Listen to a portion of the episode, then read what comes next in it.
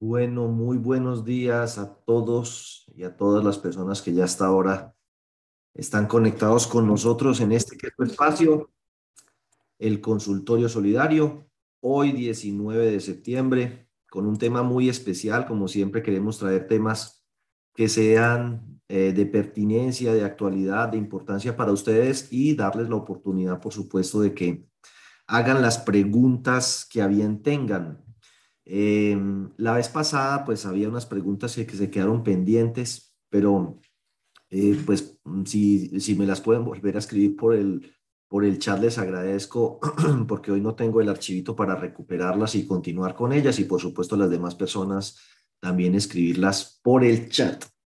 Y sin más preámbulo, arranquemos con una preocupación que debería ser de todos a nivel institucional, o sea, de cada uno de los fondos de empleados y cooperativas y de cada uno de nuestros hogares y de nuestros propios bolsillos. La verdad es que no son buenas señales cuando se combinan al mismo tiempo en una economía altas tasas de interés y alta inflación. Eso en algún momento le empieza a pasar factura a la calidad de vida de la gente en la medida en que su dinero ya no le alcanza porque o bien tiene que destinar más dinero para pagar los intereses de las deudas que contrae para eventualmente resolver necesidades o porque pues el dinero le alcanza menos debido a que los costos de los alimentos y demás cosas eh, se incrementan. Y justamente eso estamos viviendo aquí, fenómeno que seguramente no es exclusivo de Colombia, pero al que el Banco de la República y el gobierno pues deberá prestarle la mayor atención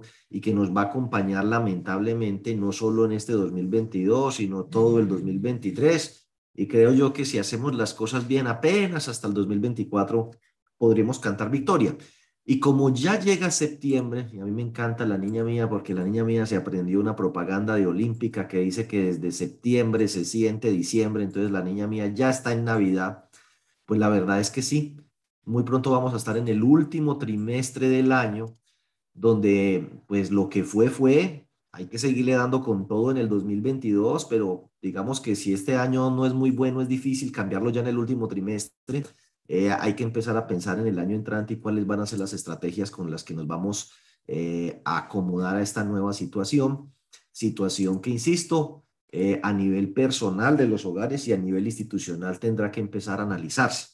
Ahí les dejo, como siempre, pues los enlaces. Ya creo que ahora ocho días se los había compartido, la encuesta de expectativas del Banco de la República, eh, las tasas de interés, dólar, superfinanciera, el sector solidario, pues para que ustedes investiguen, pero hoy me voy a concentrar en la encuesta de expectativa eh, del Banco de la República que proyectó, o bueno, que publicó el Banco de la República recientemente. De acuerdo con esa encuesta en la que se analizan los pronósticos de 40 entre bancos, eh, centros de investigación, gente muy seria que analiza estos fenómenos, entonces tenemos lo siguiente.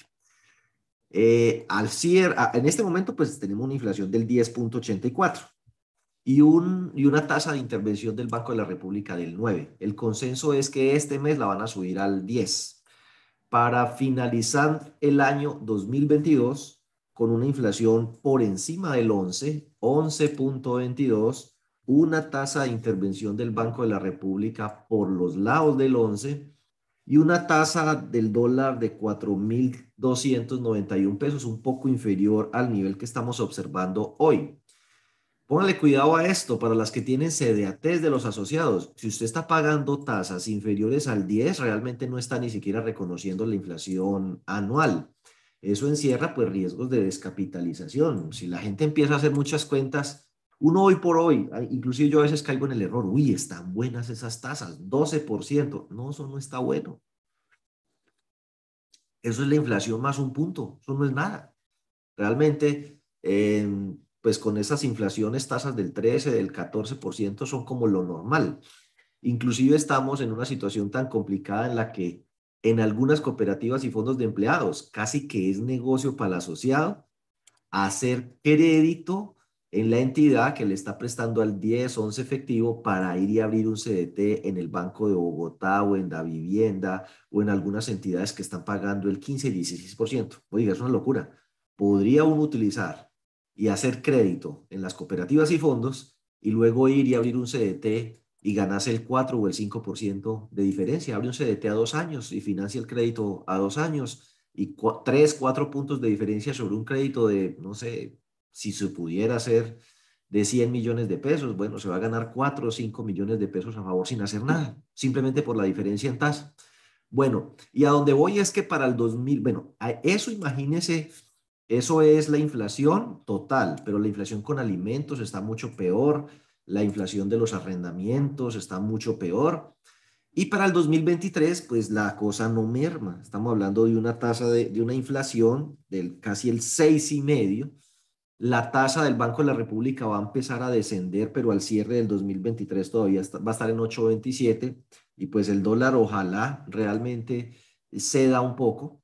A finales o a mediados, bueno, septiembre del 2024, la inflación anual todavía va a estar en el 4,59, así que seguramente al cierre del año va a estar por encima del rango meta del Banco de la República, que es 4%. O sea que nos va a tomar hasta finales del 2024 que tengamos una inflación acorde con la meta del Banco de la República, que es que la inflación se ubique en estos niveles, entre el 2 y el 4%, con una meta del 3. Y llegar hasta allá otra vez, hasta esa meta del 3, prepárelo para el 2025. A corto plazo, entonces, lo que debemos esperar es que la tasa del Banco de la República, que rara vez ha estado por encima del 9, estuvo por encima del 9 en el año 2008, cuando la crisis financiera mundial estuvo, digámoslo, eh, cerquita por aquí en el año 2017, cuando la 2016, cuando la inflación se disparó. Aquí nunca habíamos tenido tasas tan bajas como durante la pandemia, que se llegó a ubicar en 1,7 pero en este momento pues estamos en el segundo momento más alto de tasas de interés del Banco de la República de los últimos 20 años y ese récord se va a romper muy posiblemente, vamos a llegar a niveles del 11% antes de que este año acabe, ¿sí? Antes de que este año acabe vamos a ver esos niveles de tasa, después iniciará un descenso lento para llegar a estos niveles otra vez que teníamos antes de la pandemia, seguramente se va a, tornar, se va a tomar hasta finales del año 2024. A las noticias sobre inflación y tasas de interés altas, que ya de por sí son malas para el bolsillo Colombia, de los colombianos, pues se suma el tema del precio de la gasolina. Todo hay que decir, eso no es culpa del actual gobierno, eh, el actual gobierno tendrá que ver cómo va a hacer para resolver ese asunto, que eso es diferente. Es un fenómeno mundial en el que la gasolina, el precio del combustible ha subido por el precio del petróleo en general. Eh, creo que Colombia tiene la tercera gasolina más barata del continente en este momento debido a unos subsidios, subsidios que le abren un hueco al presupuesto nacional de 40 billones de pesos por año y la discusión está en si debemos seguir o no subsidiando esos combustibles y cómo se haría. Lo cierto del caso es que ya la decisión del gobierno es empezar a incrementar el precio de la gasolina. Así que de un precio que está nueve mil y pico, pues por debajo de los diez mil, depende mucho de dónde usted tanque. Vamos a empezar a tener alzas inclusive desde este mes de 400 o 500 pesos para no pegarle tan duro a la inflación tan ligero y aquí dice que en el 2023 esos ajustes van a ser más fuertes, así que hay que prepararse para un precio de la gasolina que va a llegar a los 16 mil, 17 mil pesos. Exagerando la cosa, es hablar como de que la gasolina va a duplicar su precio. Ya de los 9 mil pesos que usted estuvo acostumbrado a pagar, pues prepárese para pagar una cifra que inclusive podría estar cercana a los 18 mil pesos. Entonces, eh, ¿por qué toda esta introducción?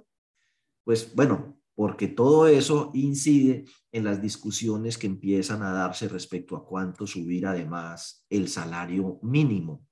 Y bueno, muchas de nuestras cosas están atadas al salario mínimo.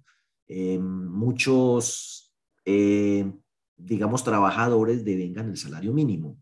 Imagínense lo que son las empresas de vigilancia, las empresas de aseo, pues si a ellos el salario mínimo le sube, al cliente le tienen que trasladar ese aumento de precio. Entonces, si usted es una empresa de estas que tiene empleos temporales, vigilancia, donde 99% de la gente gana el mínimo, o esas empresas que recolectan aguacate y que mucha gente se gana el mínimo, pues se les va a subir lo que suba al mínimo, que no podrá ser por debajo del 11 y pico, que es la inflación, y entonces las propuestas seguramente empezarán a girar del 15% hacia arriba, y algunos, como fue desarrollo, por ejemplo, consideran que los aumentos podrían llegar a ser del 20-25%. ¿Eso es conveniente o no para seguir, eh, para controlar el tema de la inflación? Pues no sé, yo no tengo los elementos para eh, sentar cátedra sobre eso. Lo que sí es de esperarse es que eso genere una cascada de aumentos de ahí para adelante. Eh, o sea, le sigue echando más presión al tema de la inflación porque las empresas que sus costos se aumenten, imagínense, ya el año pasado a muchas empresas les tocó aumentar el salario el 10%, el salario mínimo, y muchos se, se atan al reajuste del salario mínimo. Em, lo cual pues subió sus gastos y se consideró algo muy generoso en su momento, pero la verdad es que eh, ya hoy por hoy eso, ni, eso se lo comió totalmente la inflación. Ese ajuste, eh, hoy la gente a pesar de haberle subido el 10% puede comprar menos cosas que lo que podría comprar un año atrás.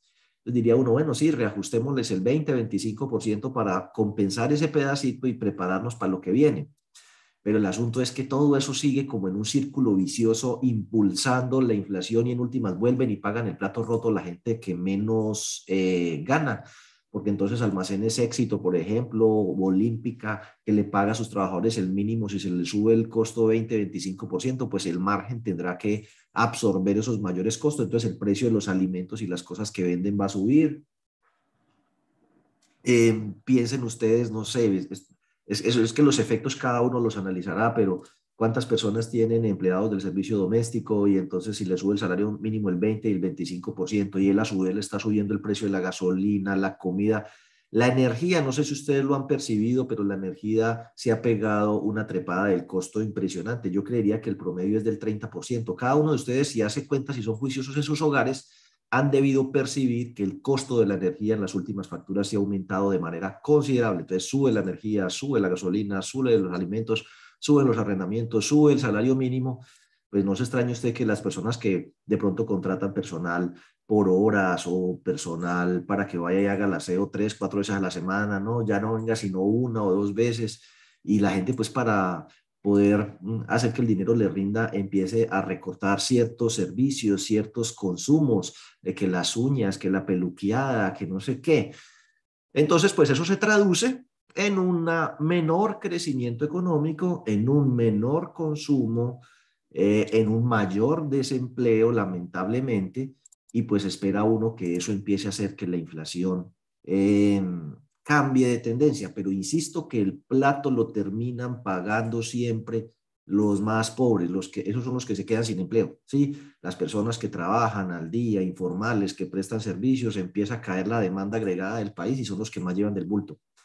Y el riesgo, obviamente, no es menor si se tiene en cuenta que con tasas de interés altas, la gente no se anima mucho a cambiar, o bueno, a, por ejemplo, invertir en vivienda. O sea, eh, invertir o comprar vivienda con las tasas de interés que hay hoy podría ser una mala idea. Es decir, muchos podrían esperarse mejor un tiempito a que las tasas bajen para eh, comprar vivienda. Eso también entonces hace que los inventarios se vendan mucho más lento que se diga, no, como se nos está muy pegada la venta de estos proyectos, los otros que íbamos a arrancar, esperemos un poquito y entonces la mano de obra que se contrata para la construcción, pues también se detiene. Entonces, estamos en un momento de mucha incertidumbre, no le quiero agregar más leña al fuego, yo creo que ustedes ya me entendieron la idea y por eso creo que todos los asociados de nuestras cooperativas y fondos deberían hacer su ejercicio de presupuesto familiar.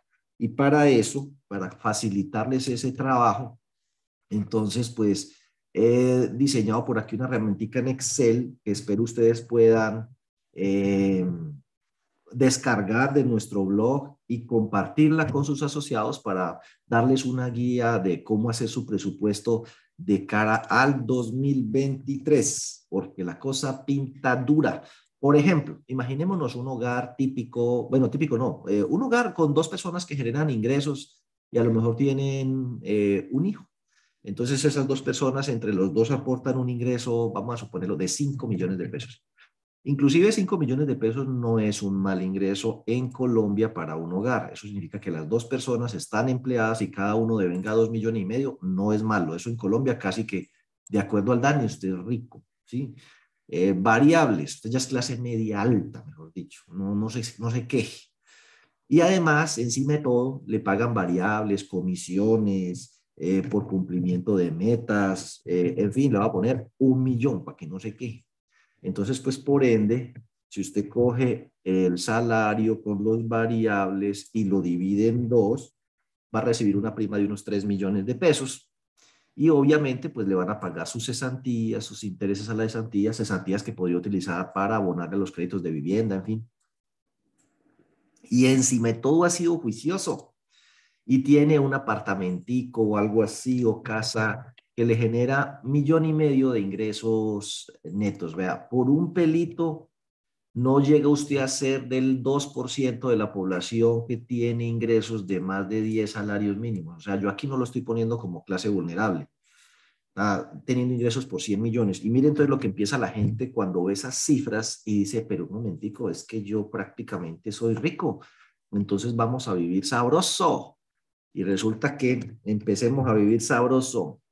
Sobre estos 5 millones y este millón, a usted le toca pagar el 8% de salud y pensión. Luego dice, bueno, pero es que eso de ir a las EPS, eso no, eso no funciona, eso lo tiene uno muy mal, horrible. Vamos a pagar prepagada.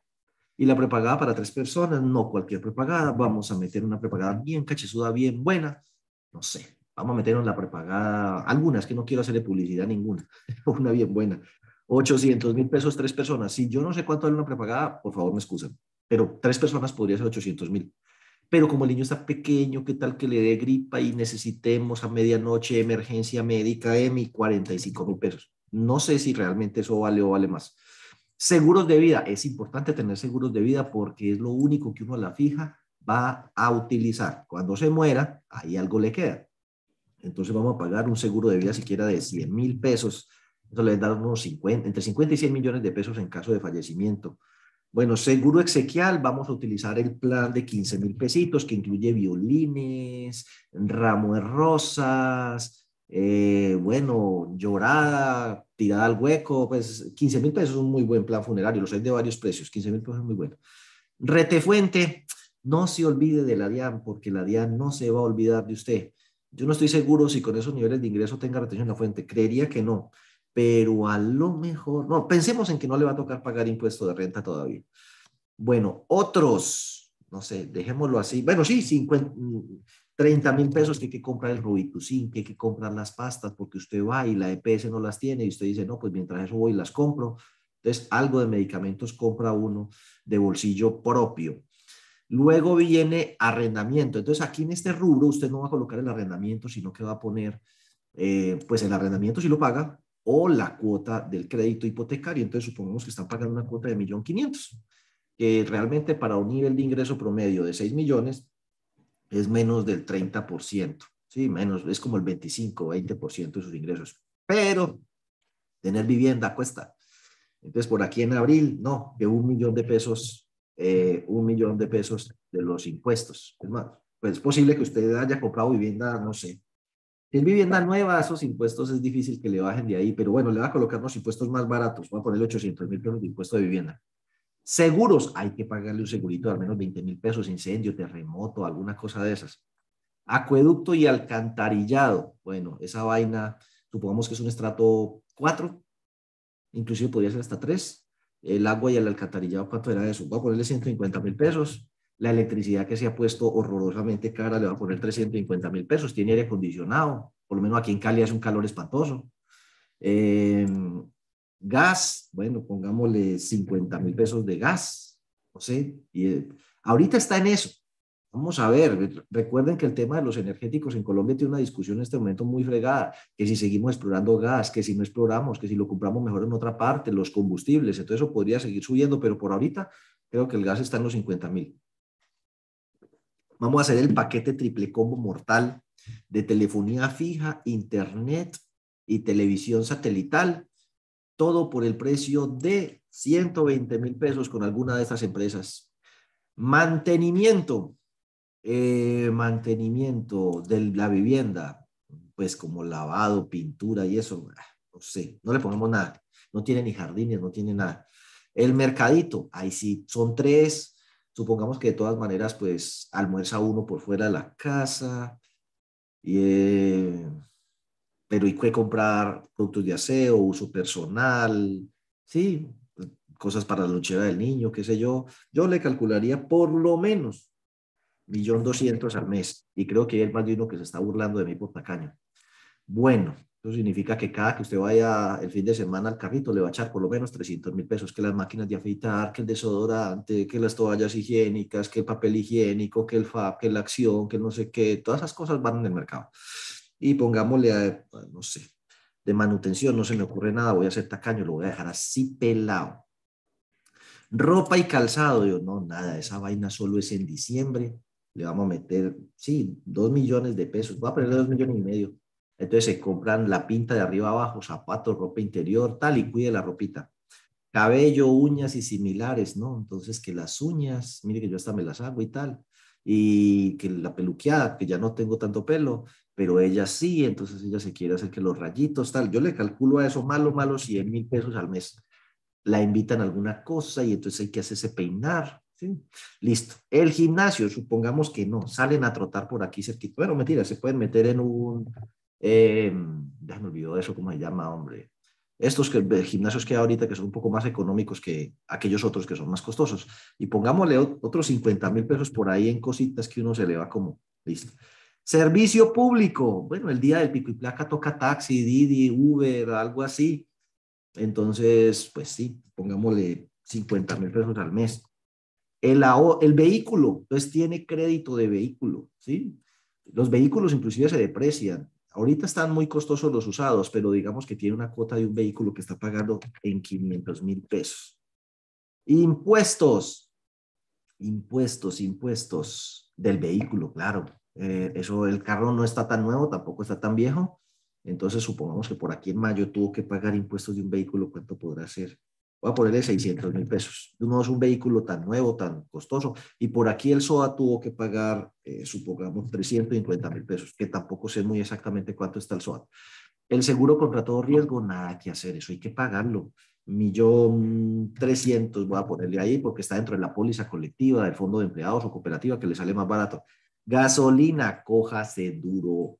Entonces, no, que el carro le cabe en 15 galones, vaya multiplicando por 16 mil pesos el galón promedio, si quiere póngale por 15 mil pesos el galón promedio, por unas cinco tanqueadas al mes, un millón de pesos, es más, por un millón de pesos en gasolina pensando en que sea un vehículo que no consuma tanto, porque estos han sido inteligentes, tienen un solo vehículo, entonces lleva a la señora y lleva al niño y de venida los recoge para no tener dos porque sale muy costoso.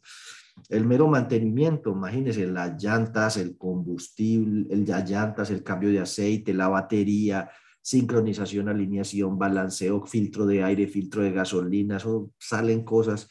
Voy a ponerle 150 mil pesos al mes. Obviamente no todos los meses será lo, mismo, es un presupuesto mensualizado. Para los que crean que yo soy un exagerado, piensen que las meras llantas le pueden costar 2 millones y medio, 2 millones, y las llantas le durarán, digamos, 3 años, sin mucho. Eh, entonces, pues por lo menos se gasta 800, 900 mil pesos de llanta por año. Eso significa unos 80 mil pesos de llanta mensual. La batería le vale 350, no le dura más de dos años. 350, 400 mil pesos. Quiere decir que usted se gasta unos 15 mil pesos de batería por mes. Hay nomás entre las llantas y la batería ya casi van 100 mil pesos mensuales.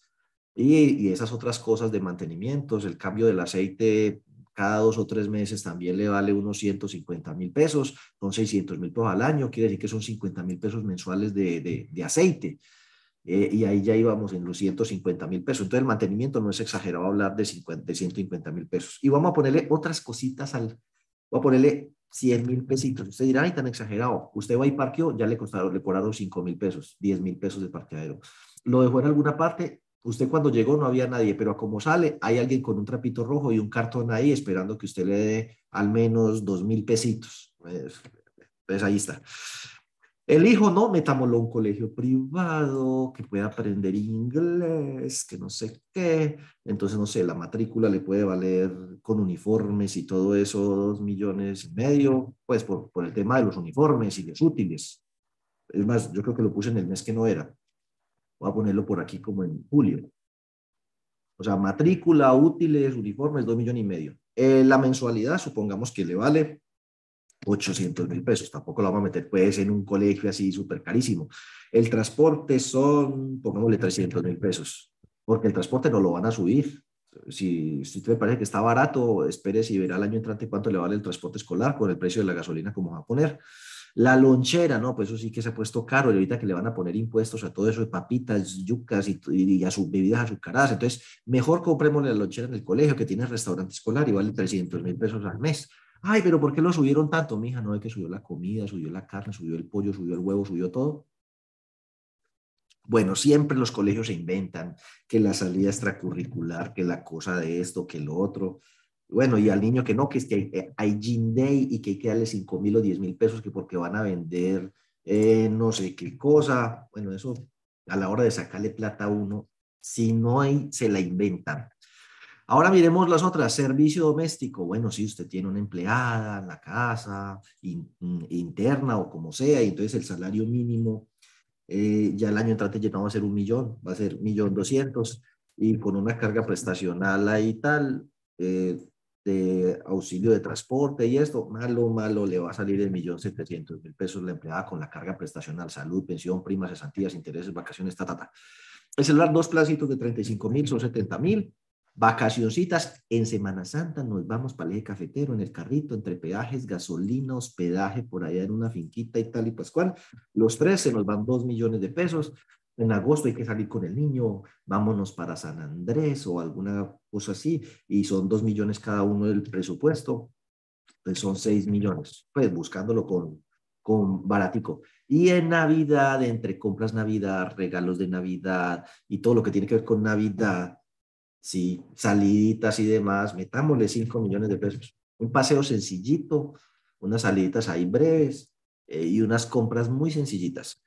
Fines de semana, cada fin de semana, malo, malo, no, gasta 150 mil pesos. Va por, sí, 150, voy a poner 100 mil, o sea, 400 mil. Usted dirá que yo tan tacaño. Pero una salida a comer pollo asado son 50 mil. Una ida a cine son otros 50 mil y eso que uno no come, no come nada, nomás le compra las crispetas al niño. Le ayuda a algún familiar, a la mamá y a la suegra, de a 150 cada una. Sí, porque uno es un buen hijo y un buen yerno. Listo, mascota. Tiene su perrito, tiene su gatico, que la bañada, que la comida, que no sé qué. Ojalá sea chiquito, 50 mil. Y otros, voy a ponerle ahí 50 mil pesitos por algo que me pueda estar pasando. Y luego vienen los dolores. Entonces, por aquí tienen que tarjetas de crédito, que crédito de consumo. Eh, este de vehículo lo voy a quitar entonces está pagando 1.681.000. Lo voy a poner así, en tarjetas de crédito está pagando 213 mil pesos porque financió una nevera eh, a largo plazo. Eh, sí, bueno, eh, con la tarjeta del éxito de Carrefour, de Falabella, los créditos de consumo tienen unas cuotas de 431 mil pesos y le están clavando el 2% de tasa de interés y tiene créditos de libranza porque eso no faltan eh, tres créditos de libranza que son 346 mil pesos y el crédito de vehículo ya lo tenemos por allá arriba. Y está asociado y hace sus aportes y sus ahorros permanentes, 50 mil pesitos. Y listo. Y, y ya, eso es todo. Entonces ahí vamos a ver cómo nos fue y nos encontramos con que este es un hogar que tiene un hueco de 65 millones de pesos mensuales. Primera cosa que podría hacer ese hogar, ve anuales, anuales, es que aquí ya me hicieron mala cara, 65 millones anuales, o sea, un hueco de 5 millones mensuales, ¿sí? Que eso le pasa a muchísima gente en Colombia, que se cree rica y no lo es, vive como rico y no lo es. Entonces empieza a vivir sabroso sin haberse ganado todavía la plata para hacerlo realidad, ¿sí? Vive más allá de sus posibilidades. Entonces dice, no, hagamos una compra de cartera con el fondo de empleados, con la cooperativa Sencop, que ahí está Carlos eh, hacemos una compra de cartera a 72, a 72 meses al 1% y nos queda la cuota de 928, pongámosle 950 con seguros.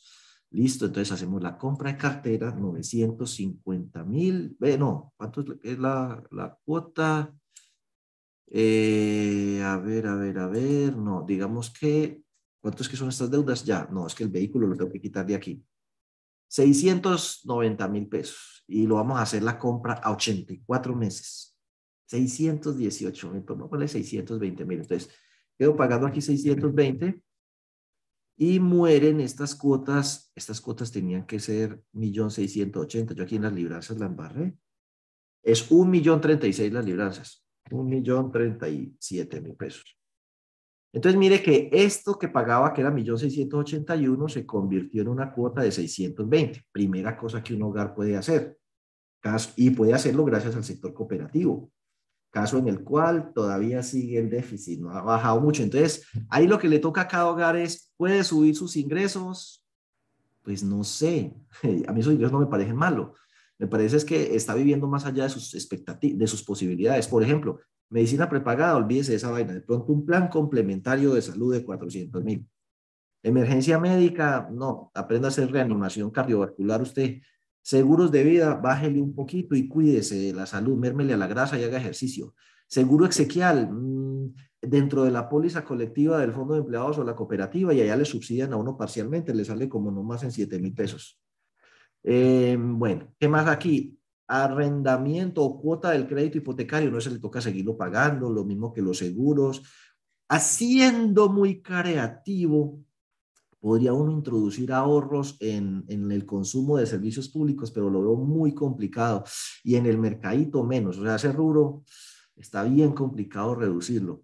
Miremos aquí, cabello, uñas, no. Haga, regálele el día de amor y amistad a ella una máquina de peluquear para que lo peluquee usted y al niño y ella misma que se arregle las uñas solita y le arregle las suyas, se las desentierre.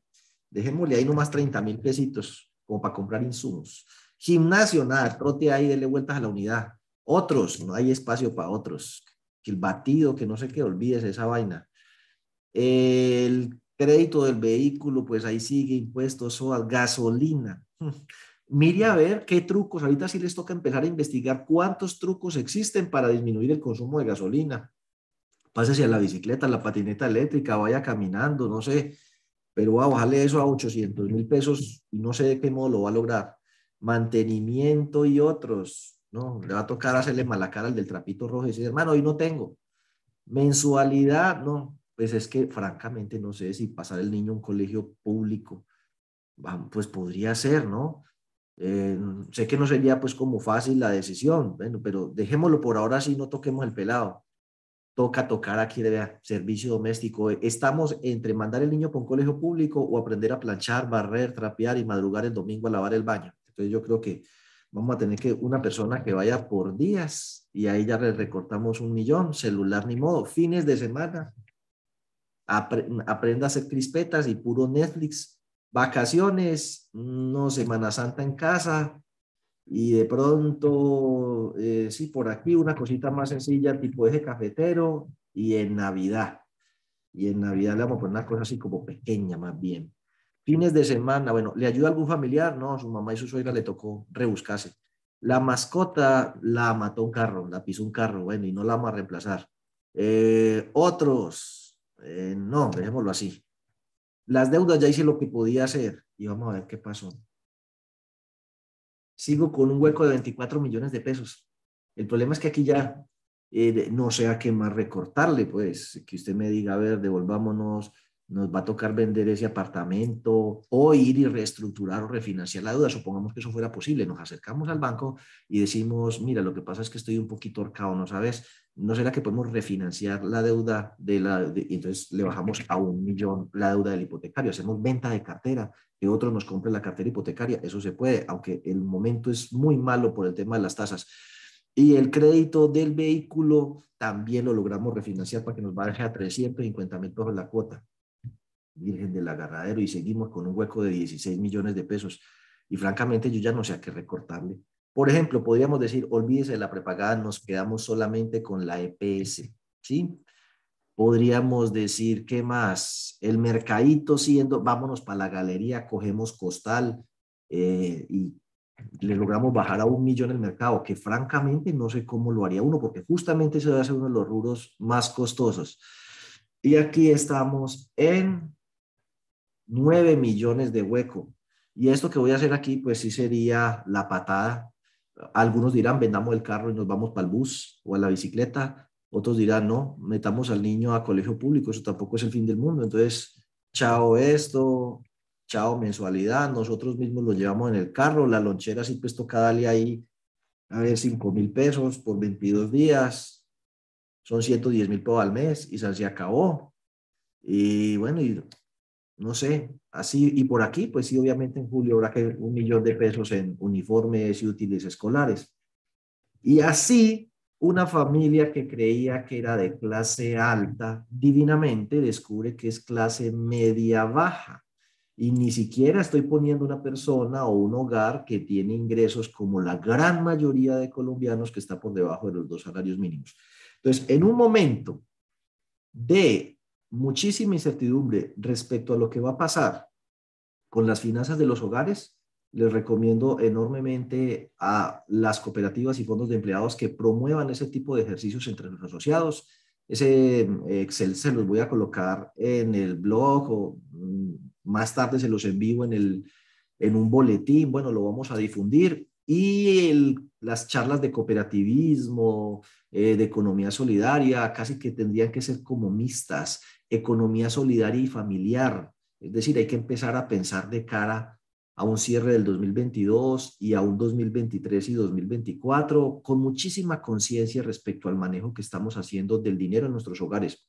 Oiga, no hacer eso es arriesgar a que los asociados empiecen a buscar medidas desesperadas como retirarse de la cooperativa para cruzar los aportes, para disminuir el endeudamiento, em, para poder echarle mano a los aportes y los ahorros y cubrir el hueco, o que empiecen a entrar en mora, o que decaiga obviamente pues la demanda de crédito, aunque uno esperaría que pase exactamente eh, lo contrario.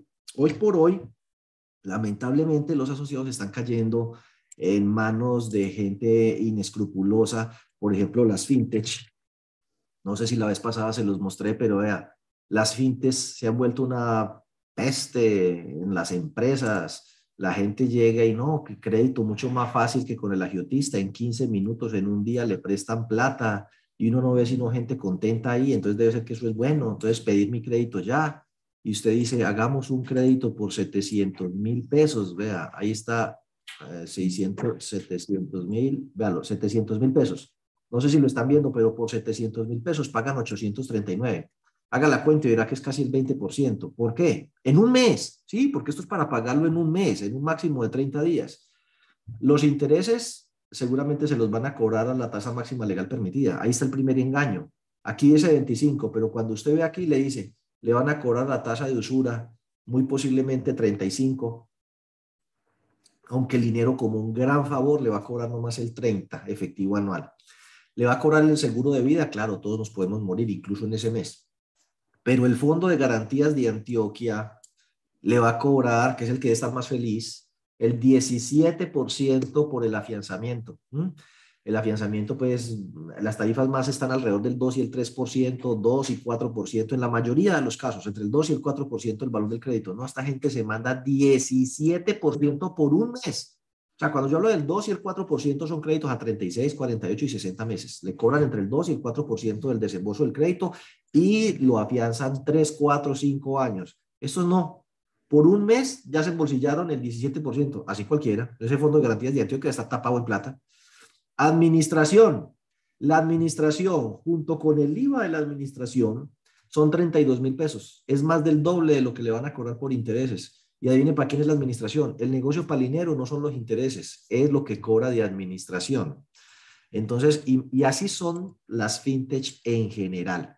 Si uno se va, por ejemplo, a otras que va por préstamos a reportados. Han salido pues empresas ahorita que no son vigiladas super solidarias ni son vigiladas super financiera y le dicen, no hay problema, nosotros le prestamos a créditos a gente que está reportada. Entonces, ay, mire, tanto que se complican en el fondo de empleados y en la cooperativa. Eh, y, y, y, a mí me entregaron un papelito en el parque que decía que no importa que esté reportado, me van a prestar. Y entonces usted puede pedir un préstamo si está recortado. Claro, venid a mí todos los que estéis cargados y cansados, que yo os haré de, perjudicar. Iba a decir otra cosa peor. Pero bueno, vámonos a la realidad del tal Vaipor. Si nos vamos al tal Byport, Byport de Colombia, espérate, es byport.com. Sí, supongo que sí, es que lo escribí como mal. Esto es www.byport. Entonces, no, definitivamente no logré llegar aquí por ese lado, Byport. Entremos aquí. Entonces, aquí donde dice portal cliente, ah, no, portal clientes, no, vámonos al Byport Colombia. Ahí está, crédito de libranza para reportados en las centrales de riesgo y gente sin experiencia. Oh, solicítalo ahora le prestan 130 millones de pesos de un solo bolión, rápido, le dan 12 años de plazo, no le piden codeudor, le descuentan por nómina, no dice, aleluya, lo que estábamos buscando, esto es lo que queríamos. ¿Ya para qué cooperativas o fondos de empleados que joden tanto? Miren las políticas de crédito de esta entidad. Y ahí es donde ustedes tienen que abrirle el ojo a sus asociados que se están retirando en medio de la desesperación para caer en, en manos de esta. Saltan de aquí para caer entre el sartén. Bueno, entonces dice aquí, eh, hacen hasta compras de cartera por libranza. Y ay, es que me quedó más barato el crédito allá porque la cuota le quedó más bajita, no porque le quedó más barato. Va a pagar el triple o cuatro veces a, a 144 meses a, a lo que usted va a ver. Dice que le desembolsan en menos de 24 horas. Oh, maravilloso. Cada que pida un certificado de saldo le van a cobrar 50 mil pesos, pero eso no es lo más grave. El día que pida un afianzamiento, porque esto es con afianzamiento, es que el día que pide, eso es de entrada es con afianzamiento, 7%. Estudio y administración del crédito, 8.4% masiva. Uno dice, vale, 8.4 es el 8,4% por 1.19. Pues, ¿cómo le parece que eso es el, a ver, 8, 8,4, 8,4 por 1.19? Es el 10, ¿sí? es el 10. Eso es lo que realmente le están cobrando por estudio del crédito. 10. Entonces ya vamos. 10 de aquí, 7 de aquí, 17. Pero ahí no ha terminado la cosa. La tasa de interés le dicen, eso es según el marrano, porque aquí tenemos una matriz interna que al conjugar las variables, la suma, la resta, el cateto y la hipotenusa, llegamos a la conclusión de que la calificación suya es para prestarle al 2.5. Le van a clavar la tasa máxima legal permitida, pero usted no va a dar cuenta porque le van a dar 144 meses para pagar. Bueno, el aval y el estudio del crédito, ya lo dijimos, 17% entre los dos, pero el, el seguro de odores, para saber con quién lo toman y cuánto vale, pero igual eso lo cobran en todo lado. Eh, el asunto es este, el veneno ay, mire, aquí en el fondo de empleados, no lo en la cooperativa no nos tratan tan bien como en Vaipor.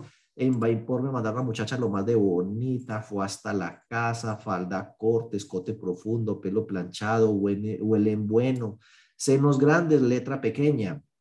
¿Por qué? Porque la idea es que la gente distraído con la muchacha no lea lo que está firmando y dentro de lo que está firmando está aceptando que ese corredor le va a prestar sus conocimientos y experticia para asesorarlo integralmente. Eso sí, a diferencia del fondo o cooperativa donde usted no le cobran por eso, aquí el cliente debe asumir el costo de esa atención VIP, que no es mayor cosa, solo es el 3% del valor del crédito masiva. Así cualquiera Imagínense, eh, estaban diciendo allí, creo que el préstamo máximo era 130 millones. Si yo fuera asesora, hasta me hago operar y todo para quedar bien voluptuosa, para que no haya pensionado que se me resista a mis encantos. Y entonces de ahí para adelante le clavo esto por el 3%, eso es lo que se va a ganar por 3 millones 900 yo voy y recojo al viejito en el carro mío, lo llevo a que firma, yo mismo le cojo la mano temblorosa para que ponga la huella y a esto clávele el 19%, 741 mil pesos de IVA. Eso entonces, más 3 por 1.19. ¿Muchas preguntas? Hijo de pucha, 3,57. Ya me toca terminar que porque hay muchas preguntas. Entonces, póngale cuidado.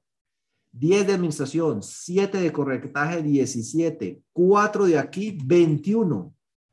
De entrada, usted hace un crédito por 130 millones de pesos y le van a descontar entre todo el 21%, 27 millones de pesos. Eso sí, le van a dar 144 meses al 2.5%. ¿De cuánto es la cuota? Ojo a esto.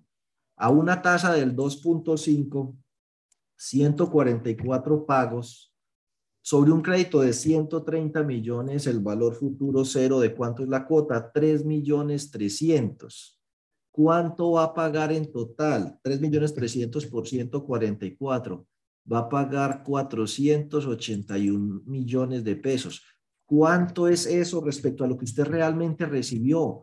Va a pagar casi cinco veces lo que usted recibió. ¿Cuál es la tasa real de eso? FX, vamos a buscar aquí todo, tasa. Si yo financio a 144 meses pagando 3 millones 300, y eso que no he metido el seguro, que no sé cuánto valga, un crédito en el que nomás me entregaron 103 millones y ahí le pagué a todo el mundo y me retiré del fondo y crucé. ¿Cuál es la tasa real que estoy pagando? La tasa es del 3.22% cuando usted hace pues el análisis integralmente. Dicho esto, y para concluir el tema, entonces el mensaje es, vienen eh, unos momentos difíciles, no entren tampoco en pánico, pero pues lo que no podemos es estar ciegos de cara a lo que se viene, una inflación alta, tanto este año como el siguiente, con unos reajustes de salarios altos, con un aumento de los costos y gastos en general altos, entonces es importante que se empiecen a preparar en términos de lo que van a ser los presupuestos, tanto de las cooperativas y fondos como de los hogares. Y a eso súmele la reforma tributaria que todavía no sabemos cómo nos va a pegar. De eso pues haremos nuestro propio evento cuando ya salga la reforma eh, tributaria y analizaremos los efectos y algunas estrategias para adaptarnos a ella. Eh, Carita, ¿usted tiene las preguntas ahí y las va a transmitir? Entonces, por aquí me van a transmitir unos, eh, unas preguntas para aprovechar estos últimos minutos y ver las preguntas que nos quedaron de la vez pasada. Sí, estoy como, estoy como colgando con las preguntas, voy a tener que hablar menos y, y, responder más. Dale. Proyectalas. Pues no las he dado a proyectar ahí. Proyectelas ahí. El fondo de empleados debe reportar el RU. Registro único de beneficiarios, entiendo que sí. Ese es un tema que vamos a tratar en, en el seminario tributario de cierre fiscal de este año, el registro único de beneficiarios, pero sí, los fondos de empleados tienen esa obligación. De hecho, eh, por defecto, la DIAN le creó a todo el mundo esa obligación dentro del RUT. Dale, Clarita. ¿Un miembro del Comité de Control Social puede ser miembro del Comité de Riesgos? No, el Comité de Riesgos es de la Administración y el Comité de Control Social no es parte de la administración. Eh, en, jerárquicamente, aquí está la junta directiva, aquí está el comité de control social, son independientes del mismo nivel jerárquico, estos son administradores, estos son encargados de control. La junta directiva nombra el comité de riesgos. Mm, un miembro del comité de control social no tiene nada que estar haciendo eh, formando parte de un comité que es subordinado de la junta directiva. Ese no es el rol del comité de control social. Los que quieran saber cuál es el rol del comité de control social, eso está en la circular básica jurídica, en el título cuarto, en el capítulo 10, en el numeral 3, lo que hay ahí y no más. Nosotros de eso dimos un seminario a principio de año, pero es frecuente que la gente eh, tenga dudas sobre cuál es el rol o el alcance. Esa norma lo, lo señala bien. Si nos ayuda a guiar cómo haya el indicador de rotación de la cartera. No, mira, ese, a mí el tema de rotación de la cartera es útil cuando se trata de operaciones o partidas que no son financiación, que no tienen intereses. Es decir, eh, que son como por ejemplo deudores comerciales, cuentas por cobrar, cuentas por pagar. En el tema del indicador de rotación de la cartera, no les aconsejo, ese indicador no sirve para nada cuando estamos hablando de cartera de créditos. El indicador más bien será el indicador de duración, la duración de Macaulay. Entonces búsquela eh, por Google, el tema de la duración de Macaulay y pues en un próximo seminario de riesgo de liquidez o de riesgo de mercado, nosotros explicamos cómo calcular ese indicador. Tiene su complique, no es su coja y divide aquí, tiene su rollo. El indicador es la duración, la duración modificada eh, de Macaulay. Pues búsquelo por Google, ese sería el indicador. Dale, yo, dale. En una cooperativa de aportes y créditos se puede realizar sesión de aportes parciales a otro asociado que hábil. Oiga, esa pregunta la estuvieron haciendo en estos días. Sesión parcial de aportes. Francamente, creo que es una pregunta que hay que elevarle a la Supersolidaria. En un grupo que nosotros tenemos de oficiales de cumplimiento, hubo todo un debate sobre si se puede o si no se puede. Yo no he visto la primera, pero realmente al analizar las normas y todo eso no encuentro que esté prohibido hacer una sesión parcial eh, de aportes. Le recomendaría eh, hacer la consulta directamente a la Superintendencia de Economía Solidaria. Yo de pronto la, la, incluyo en alguna de las consultas que haga próximamente y les cuento. Para este año hay seminario de presupuestos, si es así, eh, sí, lo vamos a hacer en octubre. En octubre vamos a tener el de presupuestos y proyecciones financieras. Em, de hecho, ahorita, es que, es que pasa que, ah, bueno, en este momento estamos, es precisamente, y, me faltó eso, invitarlos a nuestro seminario del Comité de Riesgos, es este viernes. Entonces, precisamente, y a propósito de la pregunta que nos hicieron ahora, eh, esa confusión de si el, un miembro del Comité de Control Social puede ser parte del Comité de Riesgos, pues es parte de no tener muy claro qué es el comité de riesgos, cuáles son sus roles, cuáles son sus funciones. Eso es de lo que vamos a hablar este viernes. Esa capacitación va dirigida a los comités de riesgos. Eh, tiene la ventaja de que si una sola persona vale 290 mil pesos masiva, pero si usted inscribe 10, le sale cada una a 99 mil pesos masiva, así que puede meter a todo el comité de riesgos ahí eh, e inclusive a la junta directiva o consejo de administración para que entienda de qué se trata ese comité de riesgos.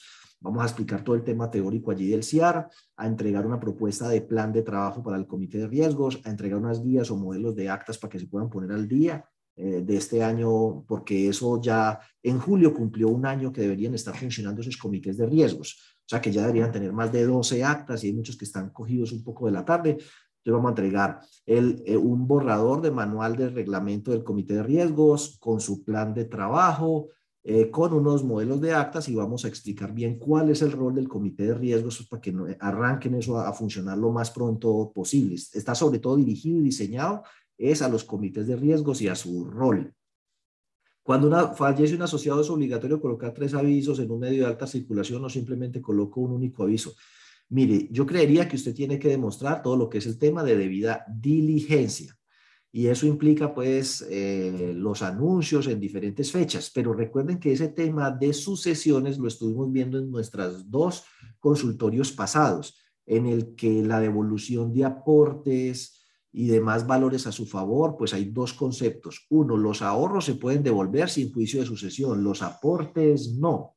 En todo caso, si lo va a hacer, no es que lo devuelva de cualquier modo, como lo dice ahí el formulario eh, que dice que yo en caso de fallecer le dejo el 80% a fulano y el 20%, eso no tiene ninguna validez. Lo único sobre lo que se puede designar un beneficiario es con porcentajes los seguros. Entonces, si tienen eso en los formularios de admisión, eh, quítenlo. Y cuando un asociado fallece, pues eh, apliquen las normas sucesorales del Código Civil, de que primero son pues eh, los gananciales del cónyuge, que es la mitad, y el resto se divide entre los herederos, que son los hijos, en partes iguales. Si no los hubiere, entonces no tiene cónyuge ni hijos, entonces va a los padres, si no va a los padres, eh, entonces va a los hermanos y los tíos. Eso tiene unas normas sucesorales y en eso recuerde que el que paga mal paga doble. Entonces el tema de eh, poner los edictos y dar a conocer que si hay alguien que se crea con derecho a recibir los valores, pues que se presente. Y además, hágale firmar un documento, ojalá elaborado por un abogado, si es, si es una, cuantía importante de que no conoce iguales o mejores o herederos con mejor derecho y que pues eh, exonera de cualquier responsabilidad futura que llegue a presentarse a la cooperativa o fondo por el reclamo de esos ahorros. Y si hay duda o hay conflicto, lo mejor entonces abstenga, si no, vea, sabe que hagan su sucesión y me traen aquí el resultado de la sucesión y como diga la sucesión, yo se los entrego. Eh, entonces, pues eh, no es necesario hacer la publicación de los edictos. Si usted va a hacer uso de la facultad que da la norma de entregar ahorros sin juicio de sucesión, sí. Si no, usted, porque es, tendrá, no. La norma dice, podrá, puede devolverlos, pero puede llegar a decir, no, yo se los entrego cuando usted me traiga el juicio de sucesión. Entonces, usted no tiene que hacer edictos ni nada. Ellos tienen que hacerlo dentro del marco de su sucesión. Bueno. Eh, bueno, ya les ya, yo creo que el tema de los edictos es, es prueba superada. Em, esto, pues mire, estos son temas de abogado. y la abogada no, no nos acompaña porque ella está de viaje. Eh, pero dice aquí, si el asociado fallecido no tiene hijos, tiene los padres, sí. Y la compañera presenta este juicio de fecha posterior al fallecimiento, ¿cómo se hace la devolución? Es muy sencillo, increíblemente. Usted dice, vea, como hay esta controversia, yo no le voy a devolver un peso a ninguno. Hagan su juicio de sucesión y con el fallo del juez, a esas personas que digan ahí, en los porcentajes que digan ahí, a eso yo les entrego la plata. Y de resto se pueden parar en la cabeza, arrancarse el pelo, lo que quieran, yo no les voy a devolver la plata porque no sé si es a los padres y si realmente vivía con la señora o no, eso que lo resuelve un juez. Entre créditos y aportes, ¿qué se debe aplicar primero? Eh, establezca usted su reglamento y en su pagaré. ¿Cuál es el orden de prelación? Porque en eso no se detiene la ley. Entonces hay entidades que aportan primero, digamos, cubren primero los créditos para evitar que se les dañe la cartera. Y lo que pasa es que el asociado se queda en mora en el pago de aportes, se vuelve un asociado inhábil.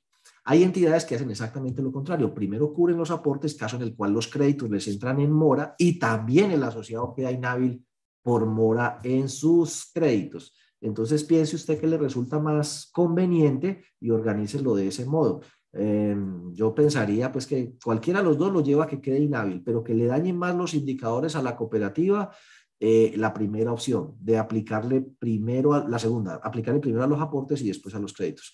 El asociado fallecido que tiene SEDAT y tiene registrado un beneficiario en SEDAT se respeta. No, eso no le aplica. Eso de que un beneficiario, eso no aplica. Lo, hemos dicho como 20.582 veces, no aplica. Los ahorros se pueden devolver sin juicio de sucesión, pero aplicando los mismos porcentajes y reglas de la sucesión o sucesorales que están en, la legislación eh, colombiana de la que hemos venido hablando. Dale, Carita. Eh, si un asociado que se retiró de la entidad tiene un crédito de vehículo en el cual hay una póliza contra todo riesgo, pero el asociado solo paga la cuota del crédito y no el seguro, pero el ex asociado da instrucción que solo paga la cuota, ¿cómo se aplica el pago? Lo que diga el pagaré y él haya firmado, y hay pagarés que dicen, en caso de que la persona no tome el seguro, la entidad podrá tomar el seguro y, y cobrárselo. Y si eso está allí autorizado, pues eh, tendría la entidad la posibilidad de tomar y pagar la póliza y, e incluirlo dentro de las cosas que le va a cobrar, inclusive exigir su pago mediante em, vía judicial, pero esas cosas tienen que estar dentro del pagaré, dentro de las autorizaciones que la persona dio. La tasa promedio ponderada de los créditos se calcula con tasa efectiva no o con tasa nominal. Igual, la tasa nominal, si todos son mensuales, pues usted calcula y esa es la tasa nominal, que se puede dividir por 12. O la calcula con la tasa efectiva y esa tasa efectiva, pues si usted quiere saber a cuánto equivale el mes vencido, pues la convierte a nominal y luego la divide si la quiere dividir por 12 o por 24, si son quincenales. Pero la tasa promedio ponderada de los créditos con cualquiera. Diría yo que para evitar rollos, lo más transparente es sobre la efectiva. Y ya eso usted la convierte a lo que quiera. Dale. Buenos días, quería saber si una cooperativa de aporte y crédito puede realizar sesión de aportes parciales. Ah, bueno, esa ya la, ya la contestamos, que no, no conozco yo ningún precedente. Bueno, y por aquí, para terminar, eh, por aquí nos saludan de Fodentel de Popayán, eh, que si puede ver la mañana. Sí, recuerden que el consultorio solidario siempre está en nuestro canal de YouTube y se publica el audio en Spotify. Entonces yo creería que de aquí a mañana sin duda va a estar eh, disponible. Debe haber un solo responsable en el comité de riesgos. Miren, el, comité de riesgos debe estar conformado por tres, es un número impar mínimo tres, la persona encargada de riesgos, alguien del consejo o junta directiva y el tercero no nos dice quién es. Entonces, de entrada, eh, hay exageraciones porque ya las conozco de comités de riesgos de nueve personas. Entonces, es el, el, órgano de administración, junta directiva, consejo, el que define cuántos y quiénes van a integrarlo pero como mínimo debe haber un miembro del Consejo y Junta que va a ser el presidente y una persona encargada de riesgos de la, de la administración. Y ahí para adelante, pues ya es la creatividad, conveniencia, tamaño, complejidad de las operaciones, la que determina cuál es la estructura que mejor puede servir a esos propósitos. Eh, ¿Será que se puede hacer un presupuesto al que gana el salario mínimo? ¿Será que se puede? No. Tiene que hacerlo. Mi papá se ganó el salario mínimo durante los últimos 20, 25 años de su vida. Era vigilante de seguridad Atlas. Se pensionó. Y que yo recuerde, con lapicero kilométrico en una hoja cuadriculada de Excel. Y mi papá siempre hacía el presupuesto. Fue asociado a una cooperativa, hizo sus aportes. Nunca lo viene el abogado ni en cobro jurídico. Eh, pasando trabajitos, sí. ¿Cómo le hace? no sé, pero con el salario mínimo el hombre resolvió eh, sus cosas. Entonces, claro, pues si alguien que gana buena plata termina descuadrado, como lo demostramos en el ejercicio, imagínese alguien con salario mínimo que no haga bien las cuentas, va a vivir arruinado. Entonces, claro, sí, le toca. Eh, que si un analista de crédito puede ser analista de riesgo, sí, digamos, lo que usted tenga, si usted dice, tengo un analista de riesgo muy bueno, que sabe de todo, yo quiero ponerlo como persona encargada de riesgos también, no hay incompatibilidad para eso. Para lo único en donde hay como ciertas reglas es para los oficiales de cumplimiento. Pero ese, ese tema de capacitación y actualización de oficiales de, de BDs, de SARLAB va a ser por allá hacia fin de año. Pero le podría decir, en aquellas entidades del ámbito de aplicación 1, o sea, las más grandes, más complejas, que tienen que tener oficial de cumplimiento, dice que no puede ser el contador, no puede ser de la parte de auditoría, no puede ser de las áreas comerciales y si está involucrado en alguna otra cosa, otras, otras funciones diferentes, hay que establecer dentro del manual un régimen de habilidades e incompatibilidades. Dicho esto, les agradezco mucho, como siempre, que nos acompañen. Los invito nuevamente a que se inscriban en nuestro seminario del viernes. Por favor, continúenos apoyando y les deseo un excelente inicio de semana. No se olviden que ese material lo vamos a publicar en nuestro blog. Y hasta luego.